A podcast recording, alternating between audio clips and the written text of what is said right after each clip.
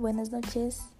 Hoy estoy aquí para hablar un poquito sobre cómo surgió el castellano o el español y cuál es la diferenciación entre castellano y el español. Viene conmigo.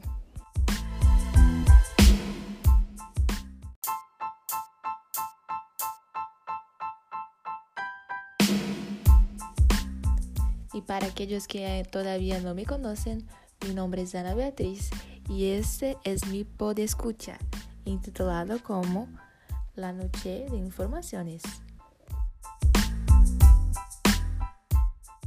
Bueno, el castellano surgió hace más de 500 años como una lengua de difusión mundial.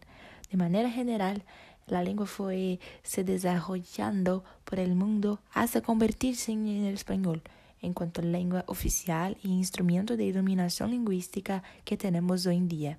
Sin embargo, la lengua se originó del latín vulgar, que fue traído a España por los romanos a finales del siglo III a.C.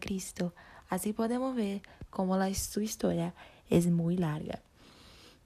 Para que se pueda comprender el proceso es necesario discutir sus aspectos del origen.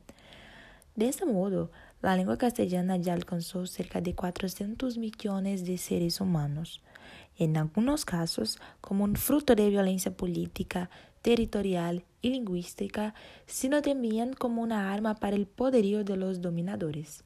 Muchas lenguas influenciaron el castellano para que llegase al que tenemos hoy en día, como el griego, el latín vulgar, el vasco y el gallego, por ejemplo. Eso ocurrió por cuenta del contacto del latín con otras variedades de lenguas habladas en la península ibérica. Todo eso puede ser percibido en un análisis del vocabulario que presenta un gran número de palabras de origen en esto. Es de gran importancia el destaque a la imposición del latín, ya que fue un proceso que llevó mucho tiempo. En su inicio coexistió con otras lenguas, pero con su imponencia ellas fueron relegadas hasta su desaparición. Una excepción es el vasco, que es una lengua viva hasta hoy. Con esto podemos percibir que el castellano es la lengua de mayor difusión en el mundo actual y fue fruto de una mezcla de lenguas y variedades, o sea, es desde su origen heterogénea. Conforme Moreno Fernández, los contactos con las lenguas circunvencisas han sido, por su parte, factor esencial en la constitución del español y de sus variedades, mientras que el uso de la lengua se ha manifestado en modalidades geolingüísticas y sociolingüísticas que han dado diversidad a la lengua sin quebrantar su fundamental unidad. Por tanto, la historia puede ser dividida en época prerromana y época romana. La primera ocurrió antes del dominio romano. En la época muchos pueblos de diferentes culturas y lenguas habitaban la península ibérica, como los íberos, los gitanos, celtas, astores, cántabros, vascones, betones, contestanos y túrdolos. A lo largo del tiempo de las colonizaciones, los pueblos fenicios, griegos y cartagineses llegaron a la región por el mar Mediterráneo. Con la llegada de ellos, otras culturas y lenguas también llegaron, dejando un enorme patrimonio de palabras para el léxico de la lengua castellana. Después, en la segunda época, empieza la romanización con la invasión de los bárbaros. Fueron ellos quienes trajeron el latín hablado por los conquistadores y soldados, impuesta como lengua de uso todavía con influencia de las lenguas preromanas de los idiomas indígenas originales. Así, en la época romana, uno de los principales aspectos fue la latinización, o sea, el proceso de, que trajo consigo la pérdida de los idiomas indígenas, a excepción del vasco, y la concomitante y paralela sustitución de estos por el latín, del que más tarde derivarían las lenguas romances.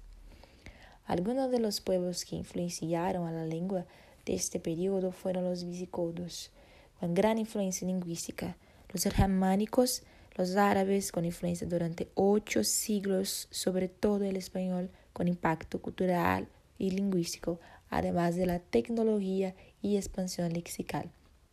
A lo largo del tiempo, los reinos españoles continuaron invirtiendo con la reconquista de sus territorios y a través de guerras y alianzas extendiendo su hegemonía de Castilla sobre el territorio. El nombre castellano salió de Castilla y se extendió por el territorio español y después del descubrimiento de América ya convertido en español. En este momento histórico, el castellano no era más un dialecto arrinconado en el norte de España. Sin embargo, a medida que Castilla y León comenzaba a expandir su dominio político y territorial, hasta lograr la expulsión de los árabes y de esta manera iba extendiendo lo que los lingüistas denominan la cuña castellana, que era considerado un español primitivo que daría origen al de hoy. Además de eso, el castellano nació junto con otras variedades románicas de la península desde el latín de España, según Moreno Fernández. Las variedades fueron llamadas romances inicialmente, pero fueron particularizándose como gallego, riojano, navarro, aragones, catalán y castellano. La lengua castellana nació en la época en que los habitantes del latín visigótico en la península dejaron de reconocerse como hablantes de latín. Las primeras manifestaciones escritas en castellano fueron textos de naturaleza pública y privada, crónicas y de carácter jurídico o político. Los monasterios fueron lugares importantes para la conservación y difusión de la lengua, de la cultura durante la Alta Edad Media. De este modo, desde la Baja Edad Media, el castellano comienza a ser la lengua de prestigio. Por ejemplo, la documentación oficial pasa a redactarse en castellano desde 1230 con la unión de Castilla y León. Para Moreno Fernández, el crecimiento de la lengua se debió a factores extralingüísticos, como la demografía en 1348 en la economía, y el resultado fue la formación de una lengua nacional. Y ahora, para trazar la diferencia entre castellano y español, tenemos que poner que la conversión del castellano al español como lengua nacional oficial respondió a las condiciones socioeconómicas y culturales favorables a Castilla. En el siglo XVI empezó la estandarización con las gramáticas de la lengua castellana. En este análisis, la diferencia entre el castellano para el español, de acuerdo con Neire González, es de que Dentro de España, en las regiones extremas donde el idioma común de los españoles convive con las lenguas regionales, tan españolas como el castellano, la preferencia recae por sazones más que evidentes por este nombre.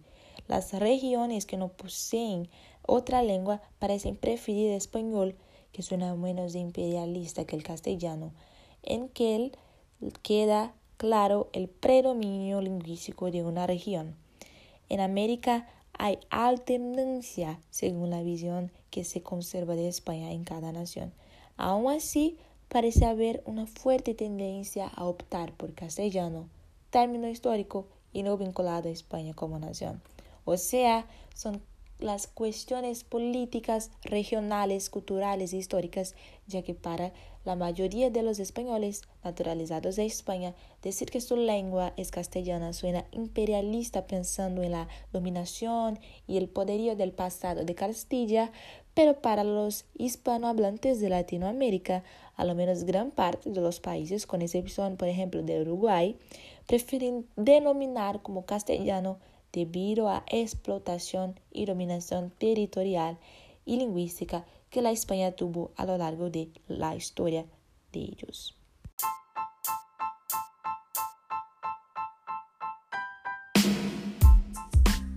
De este modo, encierro más un por escuchar.